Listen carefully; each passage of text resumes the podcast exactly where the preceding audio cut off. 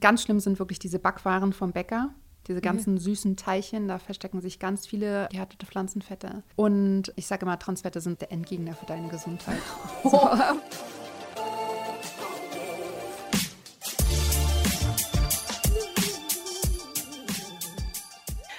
Herzlich willkommen zum Achilles Running Podcast. Ich bin Eileen aus dem Team Achilles Running. Unsere fleißigen ZuhörerInnen werden vermutlich schon auf diesen Podcast gewartet haben, denn wir haben vor einiger Zeit eine Trilogie angefangen und sie nie zu Ende geführt bis heute. Nun ist es endlich soweit. Wir haben nämlich vor einiger Zeit angefangen, uns näher mit der Ernährung zu beschäftigen und haben uns dafür Ernährungscoach Hannah Willemsen ins Boot geholt. Sie ist selber Podcasterin und berät Menschen zu ihrer Ernährung mit dem Schwerpunkten Darmbalance und Sporternährung. So, und nun kommen wir mal wieder zurück zur Trilogie. Es gibt nämlich in der Ernährung eine ganz bekannte Trilogie, die Makronährstoffe. Kohlenhydrate, Proteine und Lipide, auch bekannt als Zucker, Eiweiß und Fett. Zucker und Eiweiß, also Kohlenhydrate und Proteine, hatten wir schon. Und jetzt machen wir den Sack zu mit den Fetten. Ich rede mit Hanna darüber, ob Fett wirklich Fett macht, wo verstecktes Fett drinsteckt und wie wir gutes und böses Fett voneinander unterscheiden können. Diese Folge wird präsentiert von Avea. Kennst du das, wenn du schon wieder diesen krassen Heißhunger auf Süßkram hast und dann doch lieber zur Schokoladentafel greifst statt zu gesunden Snacks? Ja, ich auch. Und das kann an Schwankungen im Blutzuckerspiegel liegen. Zum Beispiel durch sehr kohlenhydratlastige Mahlzeiten. Zum Glück gibt es eine Lösung, und zwar den Stabilizer von Avea. Avea ist ein Schweizer Unternehmen in der Longevity-Forschung und bietet eine Vielzahl an individualisierten, hochqualitativen Supplements an. Alle Produkte sind wissenschaftlich fundiert und werden in der Schweiz entwickelt und auf Reinheit getestet. Der Stabilizer besteht aus natürlichen Inhaltsstoffen und hilft bei der Blutzuckerregulierung. Er blockiert einen Teil der Kohlenhydrate, die wir über die Nahrung aufnehmen, und hilft unserem Körper somit dabei, einen ausgeglichenen Blutzuckerspiegel aufrechtzuerhalten. Der Effekt? Ein verbesserter Energiehaushalt ohne Zuckercrashs. Dafür nimmt man den Stabilizer einfach zweimal täglich 10 Minuten vor einer kohlenhydratreichen festen Mahlzeit ein. Als Hörerin dieses Podcasts bekommst du mit dem Rabattcode RUNNING 15% Rabatt auf deine erste Bestellung unter www.avea-live.com slash running. Damit du die Produkte risikofrei testen kannst, bietet Avea eine 90-Tage-Geld-Zurück-Garantie. Also, worauf wartest du noch? Bestell jetzt unter www.avea-live.com slash running. Viel Spaß beim Gespräch mit Hanna Willemsen zum Thema Fett. Hi Hanna, wie Hallo. geht's dir? Lang nicht gesehen. Ja, ist schon wieder länger her. Mir geht's gut, vielen Dank. Ich freue mich, dass ich wieder hier sein darf. Ja, ich überlege gerade, wann haben wir uns das letzte Mal gesehen? Drei Monate? Oktober, November? Ungefähr. Wir haben so einen Drei-Monats-Rhythmus. Mm. Schön. Nee, letztes Mal, ähm, ich kann ja direkt mal. Nee, erzähl mal so ein bisschen. Was geht gerade in deinem Leben? Was geht gerade in meinem Leben? Ja, aktuell viel zu Hause mit den Kindern im Homeschooling, ja. wie wahrscheinlich viele. Ansonsten habe ich mir vor Weihnachten oder über Weihnachten eine kleine Pause gegönnt, habe die Coachings ein bisschen runtergefahren, mhm. habe ein bisschen geguckt, äh, was sind meine Ziele dieses Jahr, was möchte ich machen, arbeite an einigen Projekten, genau, und bereite mein Online-Programm wieder vor, das wieder startet, habe mein Coaching-Angebot ein bisschen umstrukturiert, sodass es ein bisschen effizienter für mich ist. Aber ja. nicht inhaltlich umstrukturiert? Nee, inhaltlich nicht, aber so vom Konzept her, welche Leistungen ich anbieten will, in welchen Zeiträumen und so, einfach so ein bisschen geguckt, okay, wie lief es letztes Jahr, was, was ja. hat gut funktioniert, was nicht, das ist ja immer so ein bisschen bisschen auch die Weiterentwicklung. Irgendwann muss man die Selbstständigkeit auch ein bisschen strategisch angehen und nicht einfach nur machen. Und mache viele Podcast-Interviews mhm. immer noch. Habe ich mitgekriegt. Habe ich mitgekriegt. Genau. Und ja, es läuft eigentlich ganz gut. Ich bin sehr zufrieden. Ja. Ähm, unser Thema ist ja eigentlich heute Fette. Ja. Aber da wir jetzt gerade ja kurz über deine Selbstständigkeit reden, würde mich doch mal interessieren, im letzten Jahr mit den Lockdowns und plötzlich alle, ich hatte zumindest das Gefühl in meiner Blase, aber wir leben ja alle auch nur in unseren Blasen, die Leute interessieren sich plötzlich mehr für Gesundheit, mehr für Ernährung, mehr fürs Immunsystem. Wie hast du das wahrgenommen? Ja, ich bin ja genau zum Anfang von Corona letztes Jahr selbstständig geworden. Schön formuliert. Äh, oder komplett in die Selbstständigkeit gegangen, sagen wir es mhm. so. Und habe in dem Moment tatsächlich einfach nur funktioniert und war auch überrascht, wie gut es funktioniert hat. Also ich ja. habe super viele Coachings reinbekommen, war super viel in Podcasts und Interviews und Videoproduktionen und es war super nachgefragt und war auch sehr lange ausgebucht tatsächlich. Also wirklich mit großer mhm. Warteliste und so weiter. Und ich war überrascht, dass viele plötzlich so die Zeit genutzt haben. Ich hätte gedacht, dass erstmal alle so ein bisschen innehalten und gucken, was passiert und die mhm. Unsicherheit da ist. Aber es äh, ist tatsächlich so gewesen, dass viele die Zeit für sich genutzt haben und geschaut haben, wo kann ich was in meinem Leben optimieren, gesundheitlich, also sowohl im Sportbereich als auch in Ernährung. Und ich glaube, dass das jetzt gerade so ein bisschen zurückgegangen ist beim äh, für uns im zweiten Lockdown. Ja. Ähm, ist es so ein bisschen, glaube ich, ähm, sind alles ein bisschen leid und es ist irgendwie nicht absehbar, bis wann das noch geht. Und gerade ist, glaube ich, sammeln viele Kräfte einfach. Und mhm. ähm, ich gehe aber davon aus, dass es so im Februar, März, wenn auch ein bisschen mehr wieder die Sonne rauskommt und mehr Energie da ist, das wieder so, auch wieder so wird. Aber äh, letztes Jahr war das schon krass, ja. Also es war schon eine, also ich war auch beeindruckt, wie viele so Lauf-Communities sich dann einfach online quasi getroffen haben und mhm. sich vernetzt haben und da irgendwelche Challenges gemacht haben. Und ähnlich war es auch mit Ernährung. Also viele haben einfach gesagt, okay, ich nutze die Chance, ich bin jetzt viel zu Hause, ich kann viel selber zubereiten, ich kann viel ausprobieren. Ich habe jetzt auch die Zeit, die ich sonst vielleicht im Büro nicht habe. Und ähm, ja, hat Spaß gemacht. Aber es ist ein interessanter Vergleich, weil ich nämlich mit diesen Challenges das auch mitgekriegt habe, dass jetzt im zweiten, zweiten Lockdown, in der zweiten Phase, in der Winterphase, weniger geworden ist. Die Challenges sind weniger geworden, es sind weniger, hat man sich online getroffen. Ich auch mit meinen Freunden, ich habe zwar noch mit allen Kontakt, aber sonst haben wir irgendwie zweimal die Woche einen Skype-Call gemacht. Jetzt machen wir den so alle zwei Wochen einmal. Ja, ich glaube, dass man einfach, es ist ja auch anstrengend, ne? Also mm. das muss man auch sagen. Und ich glaube, dass da einfach viel Energie jetzt einfach so ein bisschen, also dadurch, dass das jetzt schon fast ein Jahr geht, ja. sind einfach viele müde und ziehen sich da, glaube ich, eher zurück und sparen sich Energie ein. Ich glaube aber wirklich, dass das äh, mit so einem kleinen Wetterwechsel auch wieder besser wird. Also ich glaube, Richtung März äh, kommt dann die Hoffnung, dass der Sommer wieder mehr Freiheit bringt und dann wird es auch wieder kommen und dann werden auch wieder die Bikini-Figuren gefragt und so weiter. Gutes Stichwort. Was war denn so im vergangenen Jahr so die meiste Anfrage? Also war das wirklich einfach, ich möchte meine Ernährung optimieren, ich möchte abnehmen. Du hast ja noch den Fokus auf Darmbalance. Ähm, wo, wo war die meiste Nachfrage? Also bei mir war es tatsächlich Darmbalance. Also mhm. es, war, es waren super viele Anfragen, Darmoptimierung äh, mit Verdauungsproblemen. Das war, ich würde sagen, bei mir 80 Prozent. Okay. Wow. Ist aber natürlich auch meine Zielgruppe auf mhm, Instagram, mhm, muss man mhm. dazu sagen. Und auch mein Online-Kurs, da geht es ja um Darmbalance. Das, das waren Thema, glaube ich, also ich glaube auch, dass das äh, diese Corona-Zeit damit reingespielt hat, weil wenn du halt zu Hause bist, kannst du dich halt drum kümmern, du kannst dich besser beobachten, du siehst, äh, nimmst die Symptome vielleicht mehr wahr, weil du mehr bei dir bist und nicht irgendwie von Meeting zu Meeting rennen musst oder, ne, also das ist, glaube ich, so du die Thema, Zeit nehmen kannst, auch mal auf Toilette zu gehen und nicht so, oh Gott, oh Gott, ich muss schnell los. Genau, auch Sachen auszuprobieren, man traut mhm. sich vielleicht mehr Sachen auszuprobieren. Eine zweite große Anfrage war tatsächlich Sportlerernährung, also mhm. Performance und jetzt ähm, irgendwie meine, mein, meine Fitness auf ein anderes Level bringen. Ja. Und ich würde sagen, das Abnehmthema ist äh, Standard da. Das ist einfach, das war nicht mehr oder weniger, das ist einfach immer da. Mhm. Und ja, genau.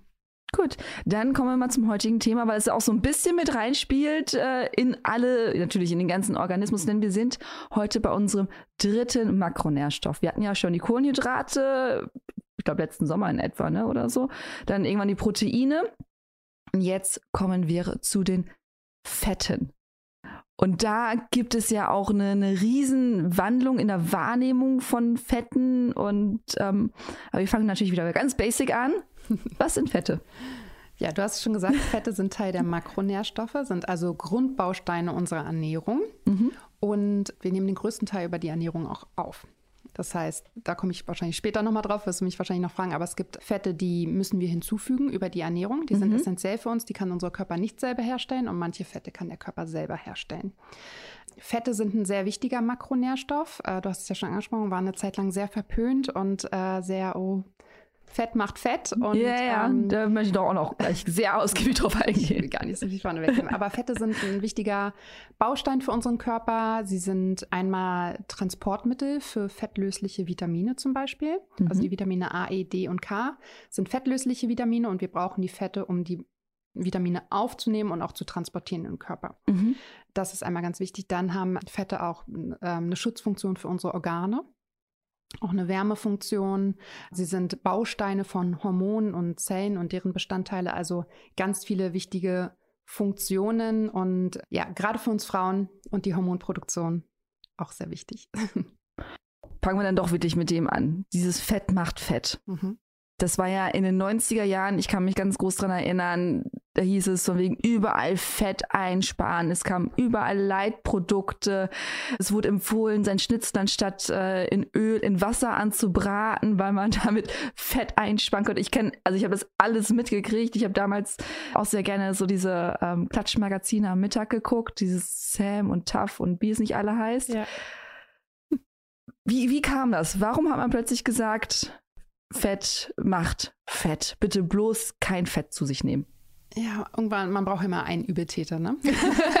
also, ich glaube, dass das Bewusstsein für gesunde Ernährung damals, also klar, man hat gesagt, Fett macht Fett, aber was wirklich gesund ist und was gut für den Körper ist, war, ist heute viel stärker vorhanden als damals, als noch vor 10, 20 Jahren es ist, ähm, liegt natürlich auch daran, dass man einfach in der Forschung auch weiter ist und immer weiter was herausgefunden hat. Ich glaube aber, dass die Ernährung in den 90er Jahren nicht so wirklich gesund war und da viele Dinge, Stichwort Transfettsäuren zum Beispiel, versteckt waren, mhm. die tatsächlich zu Krankheiten und so weiter geführt haben und auch heute noch führen.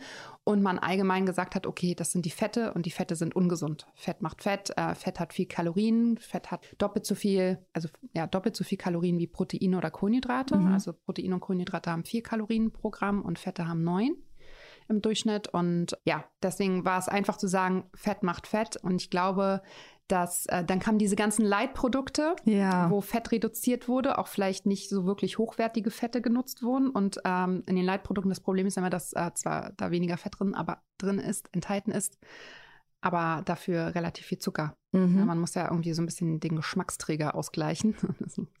nicht so, damit es nicht so fad schmeckt. Und das kann Zucker natürlich auch ganz gut. Und dann hat man gemerkt, es bleibt ungesund. Und dann ist man, glaube ich, irgendwann auf den Trichter gekommen, okay, es gibt einen Unterschied bei Fetten und äh, nicht jedes Fett ist gleich ungesund. Vielleicht sind es doch nicht die Fette, mhm. sondern vielleicht sind es andere Dinge oder bestimmte Fette, die uns yeah. krank machen.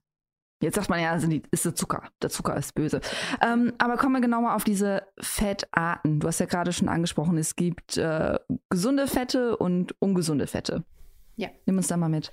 Also grundsätzlich kann man einmal eine Unterteilung machen in tierische und in pflanzliche Fette. Mhm. Ne, ganz klar, ähm, gerade für Veganer, Vegetarier auch ein wichtiger Punkt, aber auch allgemein ein Punkt, wenn man sich gesund ernähren will, da auch zu wissen, was steckt wo drin. Tierische Fette, klar, findest du in Fleisch, in Milchprodukten, Eier, das sind alles äh, tierische Fette. Pflanzliche Fette, das ist sowas wie Pflanzenöle, Olivenöl, Kokosfett, Avocado, ne? Mhm. Jetzt um mal einen kleinen Unterschied zu machen. Ähm, dann kann man nochmal Fette in einfache äh, und komplexe Fette unterteilen. Das ist aber, da geht es um die Verbindung, wie die zusammengebaut sind. Das glaube ich jetzt äh, eher nicht so wichtig. Und dann gibt es noch die Unterteilung in gesättigte Fettsäuren, in einfach ungesättigte Fettsäuren mhm. und in mehrfach ungesättigte Fettsäuren. Und das finde ich mit das Wichtigste an Fetten, okay. das zu wissen. Gesättigte Fettsäuren kann der Körper selber herstellen. Mhm. Findest du vor allem in tierischen Produkten, also sowas wie ähm, Butter oder ähm, Käse.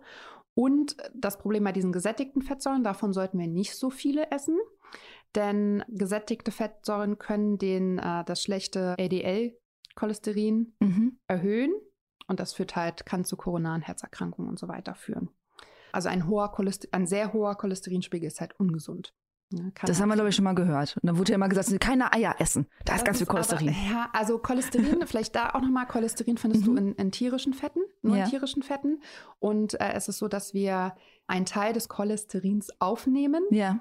Unser Körper aber auch selber Cholesterin herstellt. Mhm. Das heißt, unser Cholesterinspiegel hängt einmal von der Eigenproduktion ab und von dem, was wir essen. Das heißt jetzt aber nicht, dass man komplett auf cholesterinhaltige Lebensmittel wie die Eier verzichten muss. Ja. Aber eher sind tatsächlich, also lassen den Cholesterinspiegel leicht steigen, aber jetzt nicht so extrem, wie man es halt früher gesagt hat. Also ich esse zum Beispiel relativ viele Eier und bin in der Hinsicht sehr gesund. ähm, Cholesterin ist nämlich auch wichtig für uns. Cholesterin sorgt zum Beispiel dafür in Verbindung mit Sonnenlicht, dass wir Vitamin D produzieren können. Mhm. Besonders jetzt brauchen wir das. Genau. Und ist aber auch Baustein für Zellen oder halt auch Baustein für Hormone zum Beispiel. Also komplett auf cholesterinhaltige Lebensmittel zu verzichten, ist auch nicht gut. Mhm. So, kommen wir wieder zurück. ich war bei den gesättigten Fettsäuren. Mhm. Also wie gesagt, findest du vor allem in tierischen Fetten und man sollte nicht so viel davon essen, weil sie, wie gesagt, das schlechte LDL-Cholesterin erhöhen können und das zu koronaren Herzerkrankungen führen kann. Dann hast du mich da direkt reingeschrieben, was heißt zu viel? Also wenn man guckt, wie viel ähm, Nahrungsfette man so aufnimmt, sollten gesättigte Fettsäuren ungefähr ein Drittel ausmachen von den Fetten, die ich esse. Mhm. Gut, lässt sich natürlich im Alltag ein bisschen schwer so umzusetzen. Ähm, wie kann ich das mir vorstellen, wenn man jetzt ein Frühstück nimmt? Ich habe drei halbe Brötchen, sind glaube ich so Standard, die man so isst, isst zum Frühstück. Dann nehme ich eins mit Käse und die zwei anderen mit Hummus. Hummus, yes. oder halt ein, zwei Eier und der Rest mhm. irgendwie, ähm, ja, oder eine, eine Avocado drauf. Mhm. Ja, sowas. Ich glaube einfach, dass man auch ganz gut damit fährt. Ich hatte ja gesagt, gesättigte Fettsäuren findest du vor allem tierischen ähm, Produkten, dass man einfach so mit der Verteilung von 80 Prozent pflanzliche Lebensmittel mhm. und 20 Prozent tierische Lebensmittel ganz gut fährst, zum Beispiel. Okay. Also man muss dafür sich nicht vegan oder vegetarisch ernähren. Jeder Körper funktioniert ja eh anders und äh, mhm. jeder Mensch ist anders. Das ist aber ganz wichtig, äh, finde ich, bei der Ernährung, dass man da nicht so dogmatisch sagt, das ist die Regel und so gilt es für alle. So ist es ja. natürlich nicht. Man muss schon gucken. Aber kann ich auch gleich nochmal sagen, die tierischen Fette haben zum Beispiel enthalten teilweise ähm, die Acharidonsäure und ähm, die ist halt entzündungsfördernd. Mhm. Das heißt ähm, zum Beispiel auch, das ist auch in rotes Fleisch, im roten Fleisch enthalten. Und wenn man zu viel davon isst, kann es halt sich negativ auf unsere Gesundheit ausschlagen. Ich glaube nicht, dass man da dogmatisch irgendwie gucken muss, okay, esse ich jetzt wirklich zu viel, sondern einfach so ein ja. bisschen, wenn man sich ein bisschen bewusst macht, was sind gesunde Fette und was sind nicht so gesunde Fette, dann kommt man damit gut klar. Okay. Dann kommen wir doch zu den gesunden Fetten. Genau. Das sind einmal die einfach ungesättigten Fettsäuren, die mehrfach ungesättigten Fettsäuren. Mhm. Man muss mal gut nachdenken, wenn man das sagt. Ja. Ähm, das ist auch eine schöne deutsche Sprache. Ne? Das ist so mehrfach ungesättigte Fettsäuren. die einfach ungesättigten Fettsäuren können wir auch selber herstellen. Also mhm. ist auch nicht essentiell. Findest du vor allem sowas wie in Olivenöl und Rapsöl zum Beispiel. Ja. Und äh, die einfach ungesättigten Fettsäuren sind gesund, weil sie das gute Cholesterin, das HDL-Cholesterin erhöhen und somit ähm, das kommt ja immer oft auch auf das Verhältnis von HDL und LDL an. ich fühle mich so ein bisschen zurückversetzt in den Chemieunterricht. Genau. Also. Ich versuche es einfach zu halten. Ähm, es war keine Kritik. Einfach, einfach ungesättigte Fettsäuren wirken sich positiv auf unsere Gesundheit aus. Ja.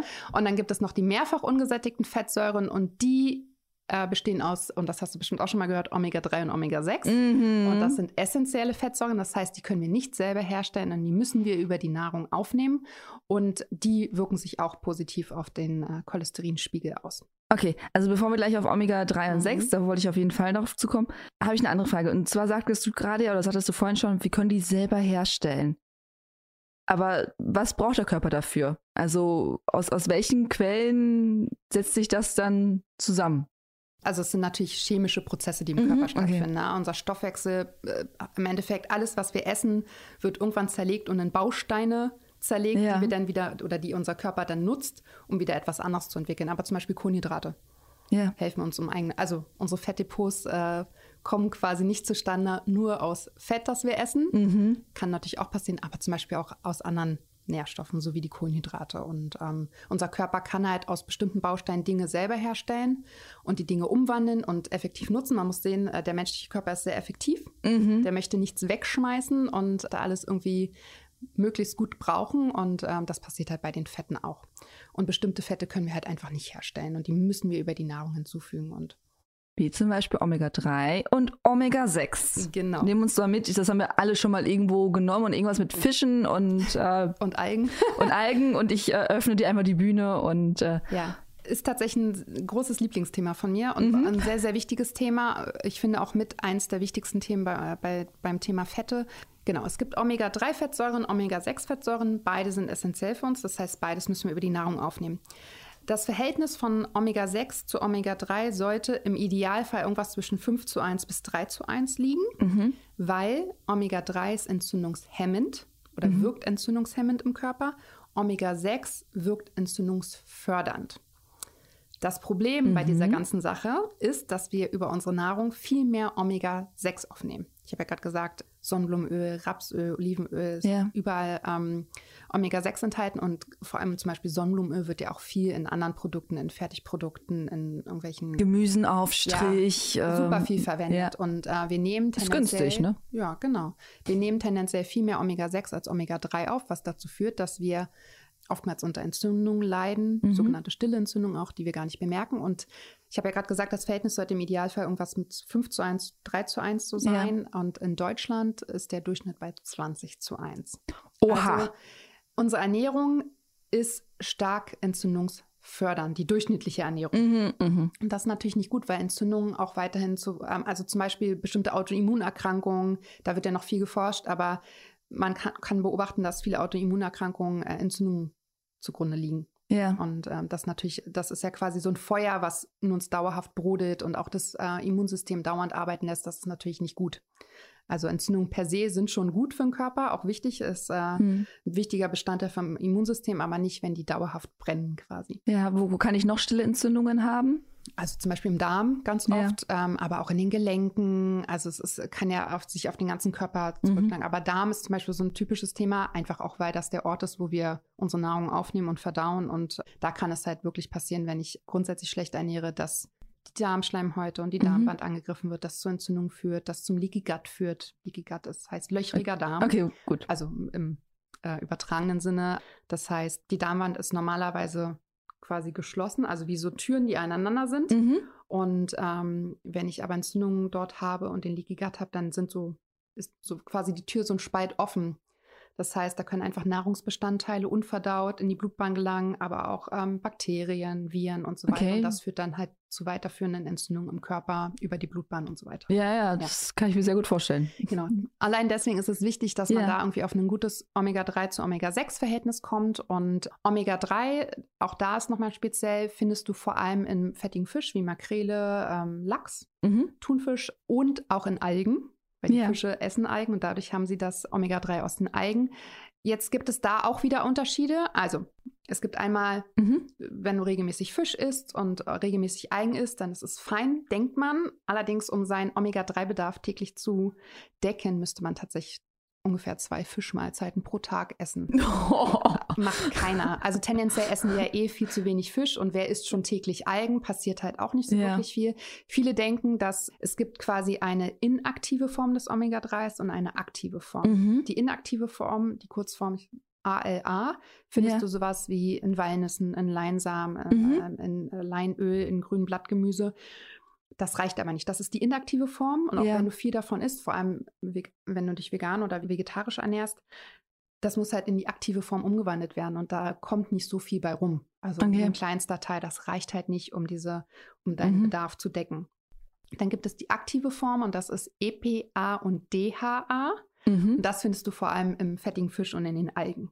Deswegen empfehle ich auf jeden Fall, Omega-3 zu Ich supplementieren. wollte gerade sagen, also jeden Tag Algen essen oder jeden Tag Fisch essen. Also selbst wenn ich noch an meine vorvegetarische Zeit zurückdenke. Also Bei ich, mir war es, glaube ich, einmal im Monat, dass ich Fisch ja, gegessen ich esse habe. relativ viel Fisch, muss ich Ja. sagen. Und also ich supplementiere Omega-3, aber ich lasse ich lass meinen, du kannst jetzt Omega-3 zu Omega-6-Verhältnis auch testen lassen. Das wäre meine nächste Frage gewesen, aber schön, dass du sie mir vorwegnimmst. Ist nicht so standardmäßig bei Ja. den Ärzten, sondern ähm, die meisten machen das über so ein Testkit zu Hause. Gibt Mhm. es online, bestellst du dir, piekst dir den Finger. Was das? Habe ich bei dir schon in den Stories gesehen. Genau, war ja ich zeig das Hut ja immer. ab, dass du dir selber einfach so in den Finger piekst, ohne zu zucken. einfach so völlig so la la la la, piek, Ja, Blut ich, ich mache ja gerne öfters mal diese Selbsttests für zu Hause. Irgendwann bist du dran gewöhnt, die entfinken. Das tut ja auch nicht weh tatsächlich. Es ist halt nur so weit, du einmal, du musst tatsächlich relativ doll runterdrücken, um diese Nadel Ja. da reinzuschießen. Ähm, tut aber wirklich nicht weh. Und äh, also, aber es ist erstmal so, sich selber zu pieksen ist. Äh, das erste Mal saß ich auch davon, dachte so, ah, hm, Ja. mache ich das. Ach, jetzt, ach, jetzt. Ach, vielleicht doch mal erst noch den Abwasch machen, noch die Fenster putzen, Genau. aufräumen. Jetzt, jetzt. Also man kann diesen Test äh, zu Hause machen, bestellt Mhm. man sich so ein Testkit, äh, das kommt nach Hause, du hast da alles mit drinne, auch Desinfektion, dann piekst du dir da einen Finger. Ähm, Wenn es beim ersten Mal nicht klappt, dann hast du da nochmal so eine zweite Nadel quasi, die du nutzen kannst. Also es ist wirklich easy gemacht. Dann gibst du quasi dein Blut. Früher musste man das so ein Röhrchen füllen, da musstest du viel mehr Blut abgeben. Das war echt Ja. schwierig. Ich hatte auch schon mal den Fall, dass ich irgendwie anscheinend die falsche Stelle getroffen habe und irgendwann kein Blut mehr kam und so geschüttelt und gerieben habe und dachte, ah, ich brauchte aber, du musst das Röhrchen füllen. Mittlerweile machst du das quasi auf so ein na, ich würde sagen, das ist so ein Zentimeter Durchmesser, so ein Kreis, wo du so ein bisschen Blut drauf. Also du musst So, so ein Zettel mit, ist das, Genau, ne? das ist so ein Zettel, wo dann so ein Kreis aufgemalt ist und dann musst Mhm. du quasi dein Blut in diesen, diesen Kreis mit deinem Blut füllen. Das ist wirklich, da braucht man nicht viel. Und dann schickst du das ein und dann hast du meistens so nach zwei Wochen ungefähr, kommt auf den Anbieter drauf an, dein Testergebnis und siehst quasi dein Verhältnis und allgemein, wie es mit den Fettsäuren bei dir im Körper ist. Und ich finde das ganz interessant. Man muss das nicht machen, aber ich finde das natürlich mega Ja, interessant und ja. ist auch gut zu wissen. Und ich hatte ein Verhältnis, als ich supplementiert hatte, von 4 zu 1 Mhm. mit dem ich sehr zufrieden war. Und dann habe ich aufgehört zu supplementieren, habe aber regelmäßig trotzdem irgendwie sowas wie Sushi gegessen und so weiter. Ne? Ja. Ne? Und auch sehr gerne Lachs und allgemein Fisch, zum Beispiel Dorade. Da ist jetzt natürlich nicht so viel Omega-3 drin, aber trotzdem, also ich esse relativ regelmäßig Fisch. Mhm. Tja, und mein Verhältnis ist auf 8 zu 1. Ah. Ja. Also, also es geht recht flott. Es geht recht flott, klar, wenn du es nicht zuführst, ist es ja. auch nicht da. Und ähm, ich finde den Vergleich einfach, das heißt jetzt nicht, dass jeder das machen muss. Ich mache sowas natürlich, weil ich natürlich auch viel an mir selber ausprobiere und mm. das auch immer wichtig finde, dass, wenn ich Erfahrungswerte habe. Aber ich arbeite zum Beispiel auch bei meinen Kunden, die unter Darmproblemen leiden und oftmals sind da halt immer Entzündungen vorhanden, auch sehr gerne mit hochdosiertem Omega-3, einfach um die Entzündung einzudämmen und das funktioniert wirklich sehr, sehr gut. Deswegen empfehle ich tatsächlich jedem, 2000 Milligramm Omega-3-Fettsäuren täglich zu supplementieren. Ich persönlich nutze meistens Öl, ja. Fischöl. Es gibt aber auch Algenöl, es gibt aber auch Kapseln.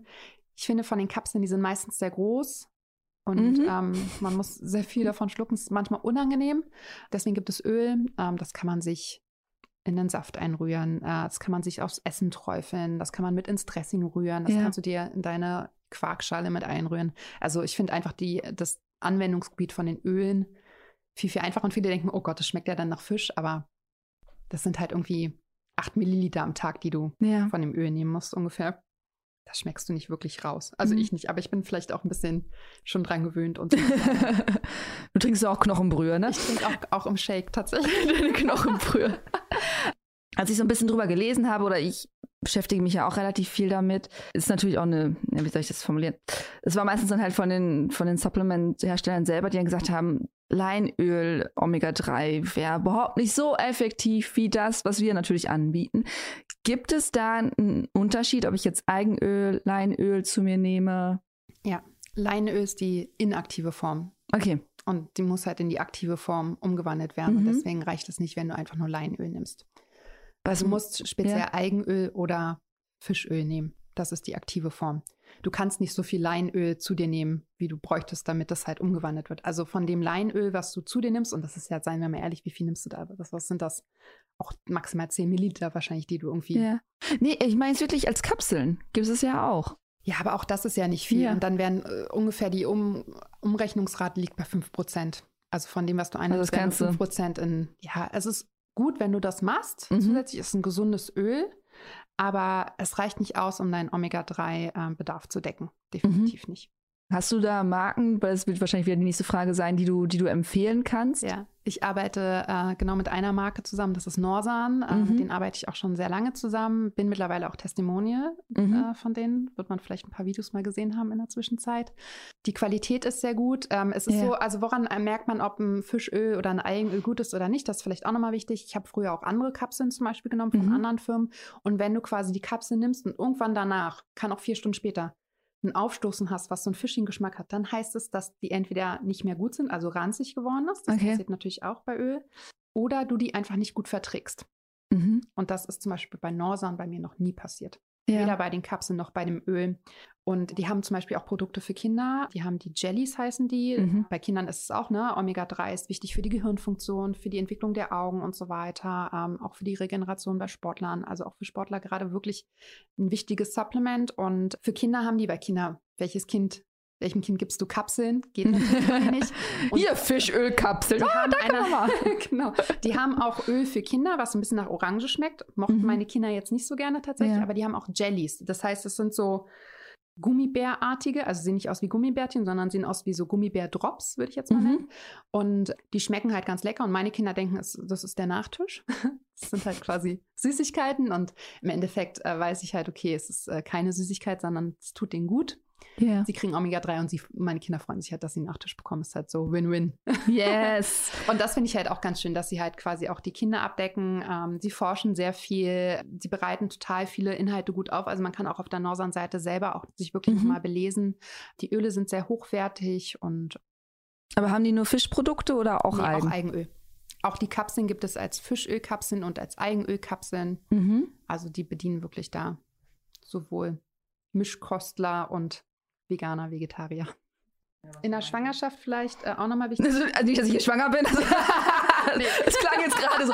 Übrigens in der Schwangerschaft, Eileen. Sieht ähm. definitiv nicht schwanger aus. Ähm, aber nochmal auch wichtig vielleicht, äh, wenn jemand zuhört, der schwanger werden möchte mhm. oder gerade schwanger ist. in der Schwangerschaft haben wir einen erhöhten Bedarf, weil wir unseren eigenen Bedarf decken müssen, aber auch den Bedarf des Kindes. Mhm. Das Kind zieht sich quasi unsere Reserven davon und dementsprechend sollten wir da auch nochmal, also nochmal mehr als diese 2000 Milligramm am Tag supplementieren. Da ist der Bedarf höher, liegt bei ungefähr 2500 Milligramm, würde ich jetzt mal so. Ein kleiner Exkurs. Du supplementierst ja viel. Wie hältst du da den Überblick? Also ich habe ja, also ich denke ja schon, ich habe viel und dann sitze ich da schon morgens und hier eine Kapsel, da eine Kapsel und das rühre ich mir da rein und das rühre ich mir dort rein. Und ich denke auch so, das also sieht ja schon aus, als wäre ich ähm, kurz vor meinem Lebensende, was ich mir da manchmal reinpfeife. Wie, wie ist das bei dir? Ja, also das ist tatsächlich auch eine Frage oder das ist zum Beispiel bei Instagram auch immer so ein Thema. Äh, ja, ich supplementiere und ich stehe auch dazu und ich finde es auch in bestimmten Bereichen sollte man auf jeden mhm. Fall supplementieren. In manchen ist es nicht unbedingt notwendig und das ist auch wieder ein sehr individuelles Thema, muss man sagen, weil es ja von vielen Faktoren abhängt, ja. ob ich meine Nährstoffe über die Nahrung abdecken kann oder nicht. Mhm. Als Ernährungscoach, ich probiere natürlich auch viel aus ja. an mir selber. Ja, das ist, also vielleicht machen es bisschen eigentlich alle, ich bin, ich bin schon gerne jemand, der ähm, quasi auf, auch auf eigenen Erfahrungen Empfehlungen ausspricht. Und ich habe gekleckert mit meinem Wasser. Okay, jetzt hier weiter. Und ich kann mir natürlich Sachen durchlesen, aber ich mag das wirklich. Entweder habe ich es bei meinen Kunden gesehen und kann Empfehlungen aussprechen, weiß, wie es wirkt, oder mhm. ich habe es an mir selber gemerkt. Und ähm, so bin ich ja tatsächlich auch zum Thema Darm gekommen und habe mich darauf spezialisiert, weil ich selber Darmprobleme hatte, ja. in Behandlung war, aber auch viel selber ausprobiert habe und einfach gemerkt habe, was tut meinem Körper gut. Das heißt, ich habe das, was ich gelesen habe, das Wissen, die Studien, die Herangehensweisen einfach auch an mir teilweise getestet und weiß mhm. halt, okay, das hat ganz gut funktioniert oder den Effekt sehe ich. Ich teste natürlich auch sehr viel, habe ich ja, ja gerade schon erzählt. Ja. Von daher, ja, deswegen nehme ich immer mal wieder relativ viele Supplemente, probiere viele aus. Ich finde auch immer wichtig zu gucken, okay, mit was komme ich dann besser klar, weil es gibt Supplemente in Kapselform, in Tablettenform, in Ölen, in äh, Pulvern und mhm. so weiter. Und man muss natürlich auch für sich selber gucken, womit komme ich am besten klar, wie du gerade gesagt hast. Wenn du da irgendwie zehn Kapseln am Morgen quasi hast, Vielleicht hat man da irgendwann keinen Bock mehr drauf und kommt besser klar, wenn man zwei von den Kapseln durch ein Pulver, was man sich ins Wasser oder einen Tee mit reinmischt. Mhm. Einfach, das merkt man dann halt nicht so richtig. Ne? Und das finde ich halt auch nochmal ganz wichtig und das teste ich natürlich auch. Dann kommt natürlich immer bei mir die Frage, was kannst du empfehlen? Das heißt, ich muss auch so ein bisschen mich auf diesen Supplement-Markt auskennen. Mhm. Ja, gut, ich teste jetzt, also ich arbeite, ich bin großer Fan davon, einfach fest mit Firmen zusammenzuarbeiten, mit denen ich gute Erfahrungen gemacht habe, wo ich weiß, wenn ich was, wenn ich eine Rückfrage habe, wenn ich Interesse an einem Produkt habe oder wo ich einfach wirklich gut mit den Firmen zusammenarbeite und weiß, dass die einfach qualitativ hochwertig produzieren, ja. dass die Wirkstoffe gut sind. Ähm, also, ne, das ist mir wichtig, aber trotzdem probiere ich natürlich immer mal wieder auch andere Firmen aus und schaue, was so auf dem Markt ist. Auch wenn, wenn ein Kunde gute Erfahrungen mit etwas gemacht hat, dann kaufe ich mir das und teste das. Mhm. Ähm, also was sind vielleicht äh, Supplemente, die man, ähm, die, wo ich denke, die sollte jeder in Betracht ziehen, ist Omega-3. Mhm. Surprise. Surprise. Ähm, Vitamin D. Mhm. ist ein Thema, also vor allem im Winter, aber aus meinen Erfahrungen auch im Sommer. Also selbst im Sommer haben viele einfach einen niedrigen Vitamin D-Spiegel. Yeah. Und tendenziell ist der bei uns viel zu niedrig und ähm, man kann das sehr leicht supplementieren. Dann gerade bei Sportlern finde ich Magnesium ganz wichtig. Mhm. Wir haben als Sportler erhöhten Bedarf an Magnesium und ich sehe sehr viele Blutbilder, ähm, Haarmineralanalysen, ähm, wo einfach Magnesium Mangelware ist. Ja. Das kann man auch machen und ähm, den Rest, ich, ich werde auch immer gefragt, ob ich ein Multivitaminpräparat zum Beispiel empfehlen kann. Mhm. Ich bin da nicht so ein Fan von, weil ich lieber gezielt supplementiere. Also ich bin wirklich Fan davon zu gucken, okay, wie sieht es in mir aus? Ja. Blutbild, Harnmineralanalyse, ne, das kommt in den Zellen an, was nicht, in Verbindung mit meinem Wohlbefinden, mit irgendwelchen Sachen und dann wirklich gezielt zu supplementieren, anstatt einfach so ein Multivitaminpräparat einzuschmeißen. Kann man natürlich auch machen, schadet nicht. Die meisten Vitamine sind wasserlöslich und werden einfach wieder ausgeschieden. Ja, ja, sie nicht brauchen. braucht man nicht.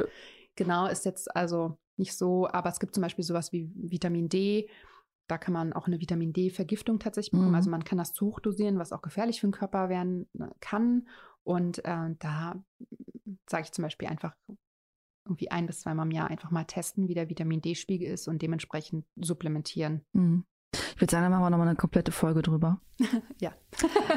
Eine Frage habe ich noch zu Omega-3 ähm, und Supplements. Manchmal gibt es ja so die Fall, dass man zwei Supplements nicht zusammennehmen sollte. Ne? Calcium und Magnesium sollte man ja nicht zusammennehmen, weil die sich ja irgendwie gegenseitig so ein bisschen. Ja, wobei es auch die Sangomerus-Karolle gibt, da ist beides zusammen enthalten, ist immer so ein bisschen. Ähm, okay, gut. Aber zum Beispiel Zink ist ein Stoff, den man eher einzeln nehmen sollte, weil Zink, ähm, also manchmal benutzen die Vitamine oder Nährstoffe dieselben Bahnen, um es jetzt mal ja, einfach ich wollte sagen, Zink und Vitamin C, ne? Ist das zum Beispiel, oder? Nee, Eisen. Ja, jetzt bin ich Eisen jetzt, ist zum Beispiel. Ich, ich halte mal lieber die Klappe. alleine nehmen. Zink, ich empfehle zum Beispiel ja. Zink auch einzeln zu nehmen mhm. ähm, zwischen den Mahlzeiten, weil Zink halt die Aufnahme von anderen Nährstoffen blockieren kann. Ja. Ja, äh, bei Eisen ist es auch so, zum Beispiel Kaffee kann die Aufnahme von Eisen blockieren. Okay. Wahrscheinlich hast du das gemeint. Und, ja. ähm, und gibt es bei Omega-3 irgendwas? Nein, am besten zur Mahlzeit nehmen. Mhm. Also entweder ähm, also um die Mahlzeit rum, mit der Mahlzeit oder nach der Mahlzeit nehmen. Das kann dann einfach besser aufgenommen werden. Wenn man es mal vergisst und zwischen der Mahlzeit macht, das ist auch nicht dramatisch. Aber da muss man eigentlich nicht darauf achten, dass man irgendwas nicht trinken, essen sollte. Wie soll denn überhaupt der Fettanteil in meiner Ernährung sein? Wenn ich so meinen Teller habe und du hattest ja schon mal so ganz schön so Proteine, Kohlenhydrate, Fette. Wie ist ja. da die Aufteilung? Genau, da ist es natürlich auch wieder eine individuelle Sache. Mhm. Ich sage immer so ein Gramm pro Kilogramm Körpergewicht sollten es auf jeden Fall sein. Pro Mahlzeit? Nee, am, Ins, Tag. am Tag. Also genau, ein Gramm pro mhm. Kilo. Also okay. wenn man jetzt äh, 70 Kilo wiegt, dann ungefähr 70 Gramm Fett mhm. täglich. Mhm. So, Pi mal Daumen. Darunter sollte man nicht gehen. Jetzt kann man das aber sich nochmal anders, weil wer trackt schon, also nicht alle tracken und ist auch anstrengend und dann einschätzen kannst du es eh nicht, ne? Was sind jetzt 70 Gramm Fett? Schwer einzuschätzen. Ich mache das immer so und ähm, das hat mir, glaube ich, im letzten Podcast auch schon mal, wenn du dir deinen Teller vorstellst, mhm. dann sollte die Hälfte des Tellers auf jeden Fall mit Gemüse gefüllt sein. Mhm. Dann ungefähr eine Handfläche voll. Proteine. Proteine, genau. Und was war das? die Faust. Äh, die Kohlenhydrate. Ja. Also mindestens eine Faust, also immer die eigene an Kohlenhydraten. Auch da muss man gucken. Ja. Na, da ist der Bedarf von Sportlern und Nicht-Sportlern natürlich total unterschiedlich. Also, aber vom Tag zu Tag eine, unterschiedlich. Genau, ne? aber mindestens eine Faust und dann halt plus mehr. Mhm. Und bei den Fetten ist es so ungefähr eine Daumengröße. Also ich sag mal so ein Esslöffel pro Mahlzeit. Okay. Ja. Also wenn du dir irgendwie dein Gemüse anbrätst, andampfst, was auch immer, den, schnell dabei, ja. den Esslöffel Öl da rein in die Pfanne und dann hast du es quasi. Oder die Viertel oder halbe Avocado.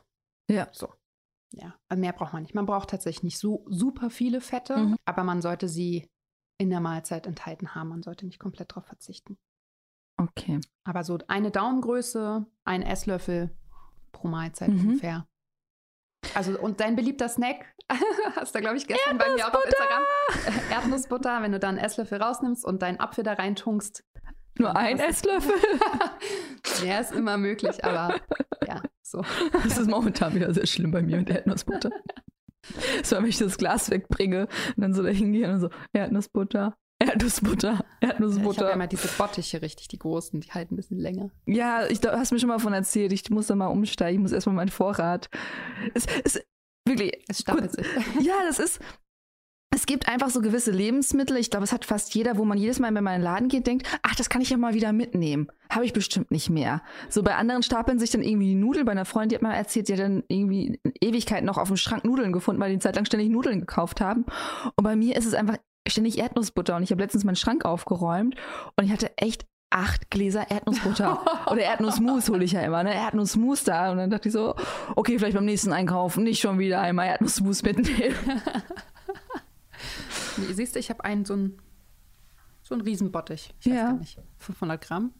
Das ist wahrscheinlich auch gefährlich bei mir, weil dann ist dann so. Dann ist der leer, ne? Ist der ganz schnell leer. Perfekte Überleitung zu unserem nächsten Thema. Wir haben ja gerade über die Öle gesprochen. Ähm, ist ja sehr offensichtlich, das ist pflanzliches Fett oder Butter ist tierisches Fett. Aber es gibt ja auch versteckte Fettquellen. So wie Erdnussmus. Ist ja. nicht ganz so offensichtlich zumindest, dass da sehr, sehr viel Fett drin steckt. Was sind denn sonst noch so versteckte Fettquellen? Genau, also versteckte Fettquellen sind quasi, äh, vielleicht erstmal zur Erklärung, äh, Fettquellen, die man nicht ja. unmittelbar in dem Lebensmittel erkennt. Mhm. Wobei, also bei der, beim Erdnussmus, wenn sich da das Öl um absetzt, erkennt man Okay, gut. Schon. Aber so grundsätzlich, ne, also die sind vor allem entweder ähm, wirklich nicht so gesunde Fette Mhm. Oder halt auch die besagten Transfettsäuren, die auch nicht gesund sind. Mhm. Transfettsäuren sind gehärtete Fette, Pflanzenfette. Mhm. Und äh, also das wie Margarine. Zum Beispiel Transfettsäuren ja. findest du in Margarine, genau. Aber auch Backwaren vom Bäcker, Fertigprodukte, mhm. TK, Fastfood-Produkte, mhm. ähm, sowas wie Kekse, die du nicht selber natürlich gemacht hast, sondern gekauft hast. Ja. Ähm, das, da findest du überall, also in diesen ganzen ungesunden Lebensmitteln im Endeffekt. Also mhm. Fastfood, Fertigprodukte, ich, ganz schlimm sind wirklich diese Backwaren vom Bäcker. Diese ganzen ja. süßen Teilchen, da verstecken sich ganz viele gehärtete Pflanzenfette. Unter anderem auch zum Beispiel in der Margarine, wobei der Transfettanteil in den letzten Jahren ganz gut zurückgegangen ist, muss man mhm. sagen. Und ich sage immer, Transfette sind so die End ist der Endgegner für deine Gesundheit.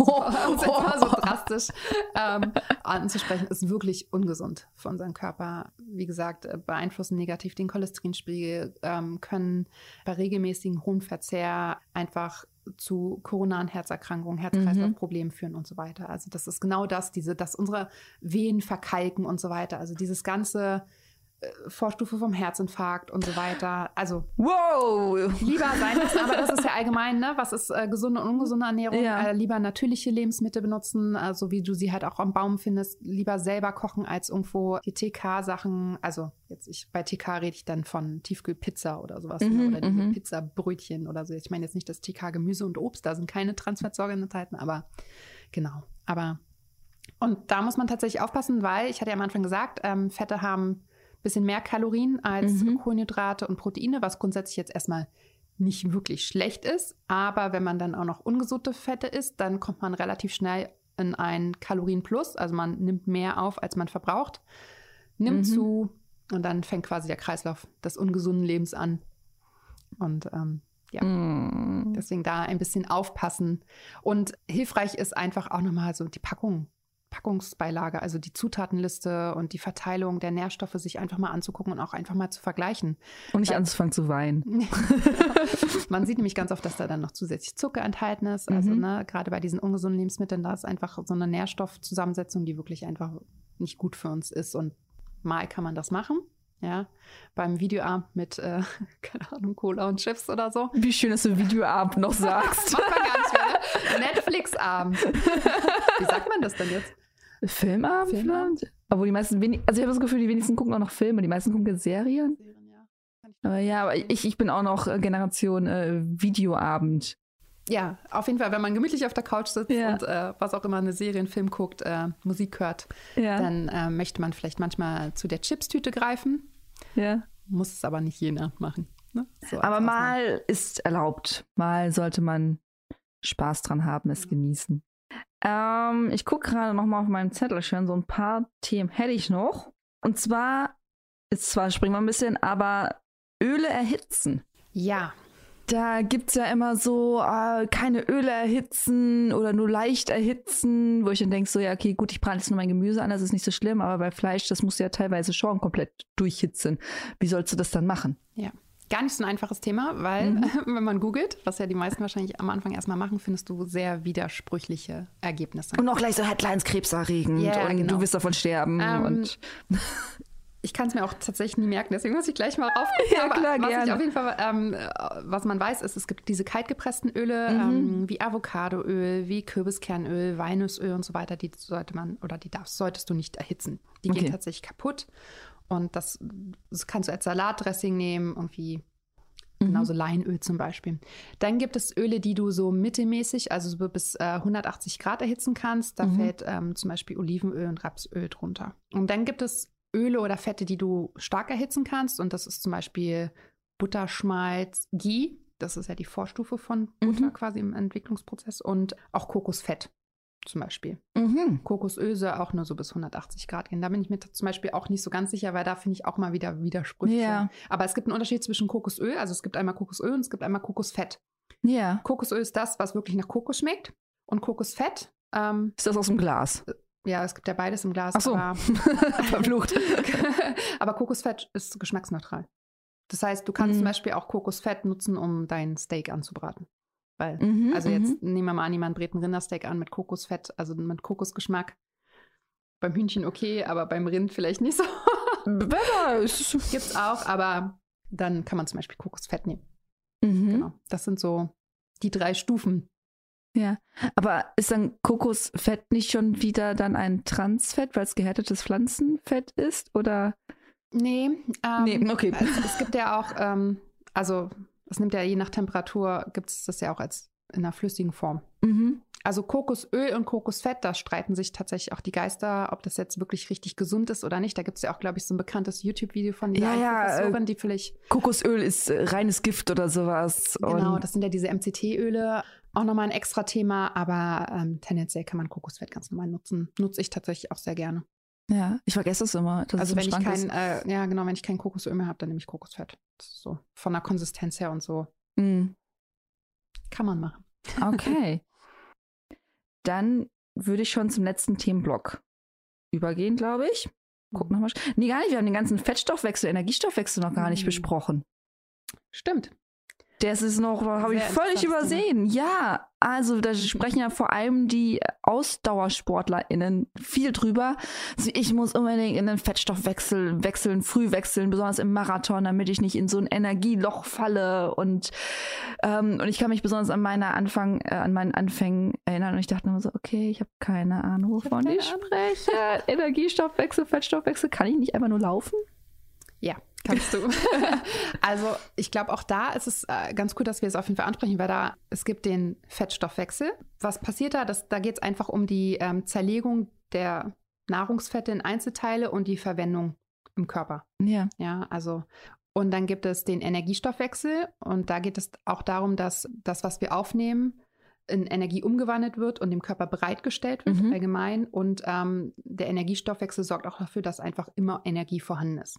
Ja, der muss das sicherstellen. Was jetzt beim Fettstoffwechsel ganz oft ähm, verwechselt wird, ist äh, Fettstoffwechsel und Fettverbrennung. Mhm. Weil der Fettstoffwechsel findet ja immer statt. Okay. Wenn wir Fette aufnehmen, sind wir im Verwe verstoffwechseln wir Fette. Das ist Teil des allgemeinen Stoffwechselprozesses in unserem Körper. Ja. ja. Wo viele denken, was nicht immer stattfindet, was aber tatsächlich auch mal stattfindet, ist die Fettverbrennung. Mhm. Also viele denken ja, okay, äh, es gibt ja diesen Mythos, okay, nach 30 Minuten setzt die Fettverbrennung ein. Mhm. Dem ist ja nicht so. Sport darunter macht keinen Sinn. Genau. Und, ja. ja, ich muss möglichst lange, langsam laufen, um im Fettstoff, im Fettverbrennungsmodus, siehst du, jetzt habe ich ja, auch schon einen Fehler gemacht, im Fettverbrennungsmodus ähm, zu laufen. Das ist natürlich Blödsinn. Äh, das heißt, unser Kohlenhydratstoffwechsel und unser Fettstoffwechsel, wenn wir uns betätigen, laufen gleichzeitig ab. Es läuft immer beides ab. Aber es ist so, dass wir, ähm, dass der Kohlenhydrat, also die Kohlenhydratspeicher eigentlich nur so maximal 90 Minuten reichen. Mhm. Und danach benutzt der Körper die Fettreserven, um Energie bereitzustellen. Es kommt aber so ein bisschen darauf an. Also du kannst dir ähm, das so vorstellen, wenn wir uns intensiv, aber eher von der Zeitspanne kürzer sportlich betätigen, dann nutzen wir die Kohlenhydrate als Energiegeber. Ähm, mhm. Und wenn wir uns nicht ganz so intensiv, aber dafür länger, also Marathon zum Beispiel, mhm. dann benutzen wir die Fette als Energiegeber. So, und für Sportler ist es jetzt so, wenn jetzt jemand Marathon oder noch länger läuft, dann möchte er natürlich nicht die Kohlenhydratreserven sofort aufbrauchen. Das heißt, es macht schon Sinn, und man, also vielleicht vorher nochmal vorneweg, der Körper macht das ganz effizient. Der guckt nämlich, je nachdem, wie anstrengend ist das für mich und versucht mhm. beide Systeme sehr effizient für sich zu nutzen. Mhm. Ja, also der wechselt auch zwischendurch mal Jetzt sagen, hast du ja schon gesagt, als Läufer willst du möglichst in dem Fettstoffwechsel, also ja, die Fette als Energie nutzen, damit die Kohlenhydrate nicht so schnell aufgebraucht werden, weil dann fällst du nämlich in das Energieloch und Kohlenhydrate sind einfach äh, die Energie schneller verfügbar und kannst sie noch nutzen. Man kann diesen Fettstoffwechsel trainieren tatsächlich. Das heißt, umso fitter du bist, umso eher läufst du im Fettstoffwechsel. Mhm. Und dazu reicht es jetzt aber nicht, irgendwie einfach fünf Stunden ganz langsam zu laufen, sondern da empfehle ich einfach eine Kombination aus Kraft- und Ausdauersport. Mhm. Also Grundlagen Ausdauersport, Kraftsport, weil auch umso mehr Muskeln du hast, umso mehr verbrennst du auch. Und man muss auch tatsächlich schauen, dass unser Körper geht an die Fettdepots ran. Also das ist ja der Grund, warum viele das ja auch wollen, mhm. weil sie quasi mhm. wollen, dass das, das Fettdepot abgebaut wird und vielleicht dadurch ein bisschen abnehmen. Das ist ja auch ein Grund, warum viele zum Beispiel laufen. Und man braucht halt ein Kaloriendefizit, um abzunehmen. Und es kommt natürlich dann nicht immer nur darauf an, wie intensiv eine Sporteinheit war, sondern auch, wie viel habe ich verbrannt. Ja, und umso mehr Muskeln ich habe, umso mehr verbrenne ich auch, umso eher baue ich auch Fett ab. Also es ist so ein, ist nicht ganz immer so einfach gemacht, ja. wie viele denken, aber ja, man kann den tatsächlich trainieren. Umso fitter man wird, umso weiter runter geht ja auch der Puls bei der Anstrengung, umso ja. eher nutzt du die Fette als Energiegeber. Mhm. Und da habe ich mich nämlich gefragt, normalerweise, das ist ja noch so der Klassiker, dass man vor langen Wettkämpfen viele Kohlenhydrate in sich reinschaufelt. Und dann dachte ich so, wenn du ja eigentlich den Fett nutzen willst als Energiegrundlage, müsste ich ja eigentlich vorher relativ fettig essen. Du kannst, ähm, das, das Gute an den Kohlenhydraten ist, dass die ja schnell verstoffwechselt werden und Mhm. sehr schnell zur Verfügung stehen. Deswegen Mhm. ist ja quasi so ein typischer Pre-Workout, Pre-Run-Snack, ähm, leicht verdauliche Kohlenhydrate mit ein bisschen Protein Ja. und wenig Fetten. Weil Fette sind schwer verdaulich. Das heißt, die brauchen sehr, sehr lange, um verdaut zu werden und Mhm. liegen auch schwer im Magen. Das heißt, es bringt jetzt nichts, wenn du dir quasi das Öl vorher eine halbe Stunde vorm Run njam. äh, reinziehst, ähm, weil dann kannst du es einfach nicht nutzen und es liegt wahrscheinlich schwer im Magen. Was aber viele machen, ist auf nüchternen Magen zu rennen. Mhm. Also es ist, äh, umso leerer deine Glykogenspeicher, also deine Kohlenhydratspeicher sind, umso eher greift der Körper natürlich auf andere Reserven zurück. Mhm. Man muss aber auch dazu wieder sagen, nicht jeder kann das. Und es kann passieren, dass es auf deine Leistungsfähigkeit geht, weil du halt durch Kohlenhydrate auf jeden Fall. Also es ist auch meine Beobachtung tatsächlich, dass du leistungsfähiger wirst durch Kohlenhydrate im Training Ja. weil du einfach schnell verfügbare Energie hast und dich fitter fühlst. Aber auch da muss man einfach gucken, viele laufen einfach zum Beispiel auch gerne nüchtern, weil sie, na, wenn sie selbst, also wenn sie morgens Mhm. um sechs laufen, wollen die halt nicht um vier aufstehen und frühstücken. ja. Für manche reicht ein Orangensaft, viele können gar nichts essen. Also auch da muss man gucken. Aber es gibt die Möglichkeit, um also nüchtern zu laufen, Mhm. zum Beispiel morgens oder nüchtern Sport zu treiben. Ich merke das vor allem auch, ähm, wie ich den Abend vorher gegessen habe. Wenn ich sehr gut gegessen habe, also sehr ähm, abwechslungsreich, ähm, dann kann ich am nächsten Morgen Ja. völlig ohne Probleme Sport machen. Aber wenn ich den Abend davor, was bei mir auch mal passiert, ähm, Chips. Chips. gegessen habe, ich bin ja so ein Kichererbsen-Chips, das ist ja, das ist mein Endgegner. ähm, wenn ich die natürlich den Abend vorher gegessen habe als Abendsnack, am nächsten Morgen hängt mir da auch der Magen auf dem Boden. Ja. Und wenn ich dann versuche, Sport zu machen, ähm, Ja, das ist sowieso, also die sportliche Leistungsfähigkeit hängt ja sowieso nicht nur von einer Mahlzeit ab. Mhm. Ähm, es ist, äh, es zeigt sowieso, dass die wichtigste Mahlzeit vor einer sportlichen Einheit eigentlich die, so vi- die Mahlzeit, die vier bis sechs Stunden vorher liegt, weil du dann quasi Nährstoffe ja schon aufgenommen hast, zum Teil verstoffwechselt Mhm. hast und nutzen kannst. Das heißt, wenn ich am Morgen laufen gehe, ist tatsächlich wirklich der Abend, die Mahlzeit am Abend, das Abendessen sehr, sehr wichtig. Wenn ich da mich nicht gut ernähre und dann morgens auch noch auf leeren Magen laufen gehe, dann wird die Einheit sehr wahrscheinlich nicht ganz so gut sein. Wenn ich abends aber gut esse und dann auf leeren Magen laufen gehe, dann nutze ich halt genau diese Nährstoffe. Dann sind wahrscheinlich auch meine Kohlenhydratspeicher gar nicht so leer und ähm, habe dann halt auch die Energie. Wir haben ja gerade schon ein bisschen über das Abnehmen gesprochen, deswegen mache ich hier mal einen Haken hinter. Ich würde einmal gerne noch über das Zunehmen sprechen, weil das ist ja ein Thema, das viele beschäftigt, aber kaum behandelt wird, dieses Thema. Kann ich mit Fetten gesund zunehmen? Ja, kann man. Wie? Ähm, tja, das ist mein Geheimnis. Nein. Das nehme ich mit ins Grab, das werde ich euch nicht verraten. ähm, ja, kann man. Also äh, ein Vorteil beim Zunehmen, äh, was Fette haben, ist, dass sie ja mehr Kalorien haben als Mhm. Proteine und Kohlenhydrate und man sie dementsprechend auch schlau nutzen kann. Weil man also Ja. auch genauso wie es beim Abnehmen ist, beim Abnehmen brauche ich ein Kaloriendefizit. Das heißt, ich muss weniger zu mir nehmen, als ich verbrauche. Mhm. Gehen wir jetzt mal von einem gesunden Menschen aus, wo keine, es gibt natürlich mal ganz viele Faktoren, aber Natürlich, klar. so. Und beim Zunehmen ist es so, ich muss mehr essen, als ich verbrauche, damit mein Körper halt Substanz hat, um was aufzubauen. Mhm. Ist auch beim Muskelaufbau so zum Beispiel. Und das funktioniert mit Fetten natürlich ganz gut, weil die halt mehr Kalorien haben. Und man sollte natürlich gucken, dass man das mit gesunden Fetten macht. Also wir haben ja vorhin mal gesprochen, es gibt halt nicht so gesunde Fette Mhm, und äh, mhm. Transfettsäuren, die gesättigten Fettsäuren sollte man jetzt zu viele tierische Fette, sollte man vielleicht eher meinen, sondern einfach schauen, dass man es äh, mit gesundem Fett macht. Und da kann man eigentlich relativ gut, also anstatt dann halt, keine Ahnung, das Gemüse mit einem Esslöffel Öl anzudünsten, nehme ich halt zwei zum Beispiel. Oder ich nutze mal ein bisschen mehr Butter oder ähm, anstatt einer Viertel-Avocado nutze ich die halbe Avocado. Ich benutze ein bisschen mehr Dressing. Also das ist schon eine Möglichkeit, um einfach die Kalorienzufuhr zu erhöhen. Aber grundsätzlich finde ich ähm, beim Zunehmen, und ich habe tatsächlich äh, viele Kunden auch, die zunehmen wollen, die quasi im Untergewicht sind und da einfach zum Beispiel, um ihre Periode zurückzubekommen, auch Mhm. zunehmen müssen, sehe ich halt, dass es grundsätzlich halt wichtig ist, einfach teilweise allgemein größere Mahlzeiten und vielleicht auch mehr Mahlzeiten über den Tag hinweg zu mir zu nehmen. Also anstatt irgendwie drei Mahlzeiten, dann vielleicht vier oder fünf Mahlzeiten und ein Snack. Muss man natürlich gucken, ob es im Alltag passt und so Mhm. weiter. Auch das ist ähm, wieder ein sehr individuelles Thema, aber man kann die Fette erhöhen und es funktioniert auch ganz gut. Auch so als Snack mit Nüssen zum Beispiel. Aber es geht nicht nur um die Fette, sondern man muss es schon im Ganzen natürlich auch wieder betrachten. Mit den Kohlenhydraten und allen anderen. Genau. So, ich glaube, Hanna, Wir haben es, oder? Sind wir schon wieder durch? Sind wir schon wieder durch? Aber ich habe schon wieder mehrere Ideen für den nächsten Podcast mit dir. Ähm, nee, ich gucke gerade mal auf unseren Zettel. Du hast den Zettel ja auch. Ja. Ich glaube, oder? Das Thema Nüsse. Nüsse, stimmt, da haben wir ja gestern noch drüber geschrieben. Nüsse, also äh, für diejenigen, die es noch nicht wissen, ich bin ja großer Nussmus-Fan. äh, Erdnussbutter und ähm, also immer die, die Mousse-Varianten. Erdnussbutter ist ja schnell das mit Zucker. Ich mag halt gerne die ungezuckerten Sachen. Ja, vorbildlich. und ähm, da gibt es immer so eine Sache, da haben wir ja gestern tatsächlich kurz drüber geschrieben. Das ist, heißt, ähm, also man soll an sich soll man ja Nussnusse nehmen, weil es sind gute Quellen für Proteine, gute Quellen für Fette. Schmecken aber auch einfach geil. völlig. Ähm, aber sind unglaublich kalorienreich. Also wenn man so drauf guckt hinten, dann denkst du auch so, oh, okay, ein Esslöffel noch. aber nur noch den einen. Aber man soll angeblich nicht alle Kalorien aufnehmen. Genau. Aber ist das so? Ja, yes.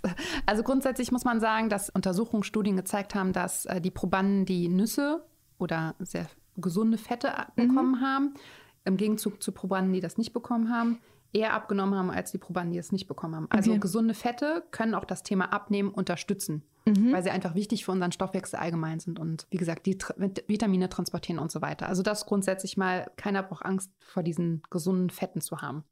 Bei Nüssen ist es so, dass auch da ne, irgendwann wurden halt die Kalorien für alle Lebensmittel irgendwann mal gemessen und ausgerechnet. Es wurde aber beobachtet, dass halt dieses, es diesen positiven Effekt gibt und mhm. es ist tatsächlich so, also es gibt zwei Gründe. Einmal ist es so, dass wir sehr wahrscheinlich bei Nüssen, auf jeden Fall wurde es bei Pistazien und bei Mandeln schon so untersucht, dass mhm. wir nicht diese kompletten Kalorien zu uns nehmen oder aufnehmen, die eine Nuss hat, sondern dass die Nuss zum Teil wieder mit den Kalorien ausgeschieden wird. Mhm. Und zwar in, ihrem, in den Zellkernen. Also, und das liegt einmal daran, dass wir wahrscheinlich einfach nicht in der Lage sind, die komplett zu zersetzen.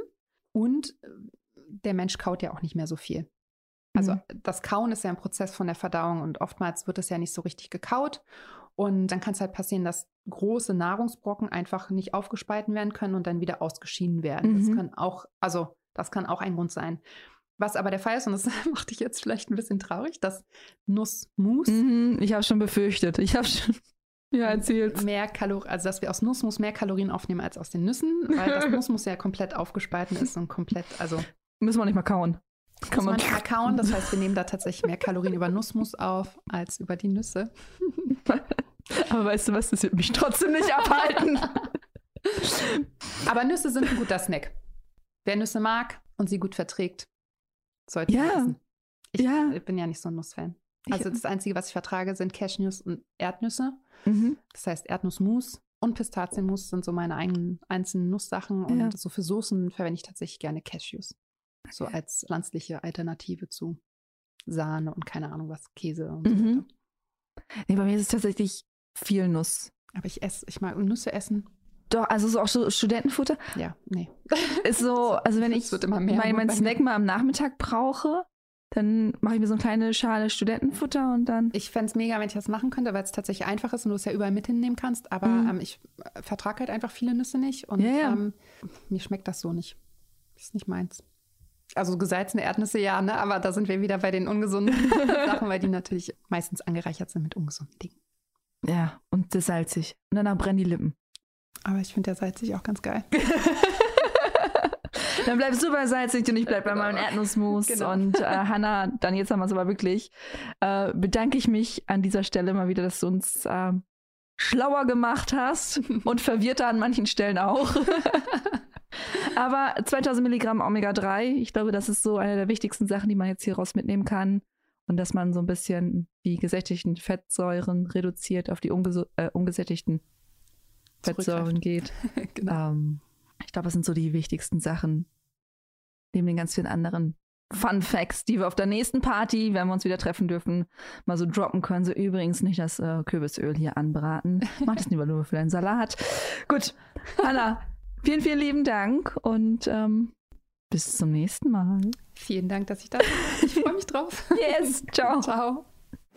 Das war das Gespräch mit Hannah Willensen zum Thema Fett. Habt ihr noch einen Wunsch an uns, dann schreibt uns doch gerne einen Themenvorschlag an redaktion.achilles-running.de.